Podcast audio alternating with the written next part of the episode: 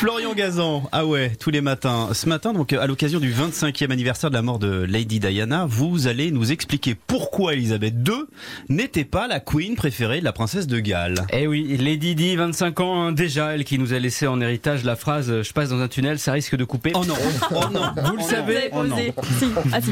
vous le Si, savez, l'a Lady Di et, et la reine, c'était c'était pas ça, hein. et vice versa. On a soupçonné Elisabeth II d'être jalouse de cette belle fille qui n'avait pas besoin de s'habiller en fluo pour attirer l'attention.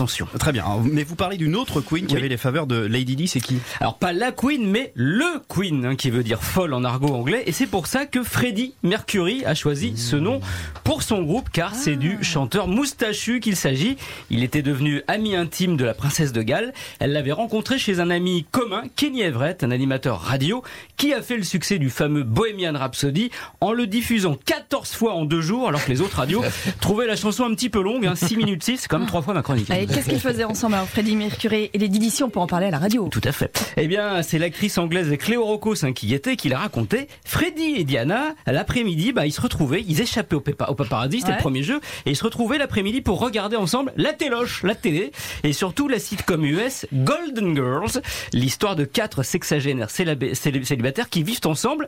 Et là, le grand jeu de Freddy et Diana, c'était de couper le son et d'imaginer d'autres dialogues beaucoup plus salaces sur la série. et oui, dans ces moments-là, c'était pas Lady Di, mais Lady dissolue. mais il y a eu pire. Mais là, vous me faites peur, là. Ouais, ça va, ça va bien se passer. Euh, après une de ces après-midi où le champagne coulait à flot, Ah oui, Freddie Mercury, bah oui, ça, ça picolait. Freddie propose de- à tout le monde d'aller dans un de ses repères, le Royal Vauxhall Tavern. Alors le nom fait chic, mais en fait c'est un des gros clubs gays de Londres, même le plus gros. Donc bah, pas vraiment un endroit où traîner une princesse. Si elle se fait choper là-bas, évidemment, c'est un scandale de la taille des oreilles du prince Charles. Et elle réagit comment les Didi Eh bien, figurez-vous, elle veut absolument y aller, la lady. Ah ouais, c'est pas négociable. Freddie Mercury décide donc de la travestir. ouais, il lui met un treillis militaire, des lunettes de soleil et une casquette en cuir façon euh, biker de Village People. Et c'est comme ça que Lady Di va passer totalement incognito. Personne ne l'a reconnu au milieu de la foule. Sans doute la soirée la plus folle, c'est le cas de le dire, de sa vie. Et Freddie Mercury l'a présenté comme un pote mannequin androgyne, euh, sympa On imagine Lady Di et Oui, Freddie Mercury dans une boîte gay à Londres, c'est formidable. Excellent morceau de Queen.